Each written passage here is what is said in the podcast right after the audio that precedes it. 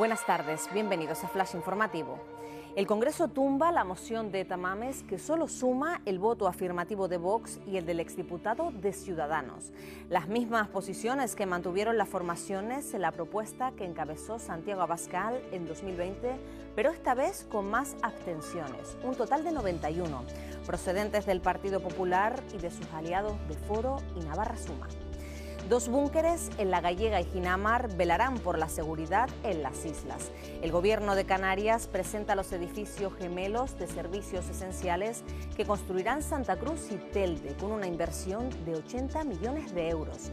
Se trata de un diseño pionero a nivel mundial en materia de seguridad pública y gestión de emergencias. Reivindican empleo y más inclusión.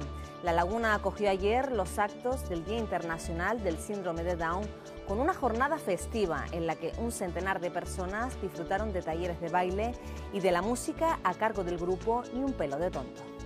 Fallece Sergio García, el gran director de galas del carnaval, escenógrafo, decorador, diseñador de modas, estilista, director de teatro, pero sobre todo un apasionado del arte, especialmente el escénico, murió en la noche del lunes a los 76 años.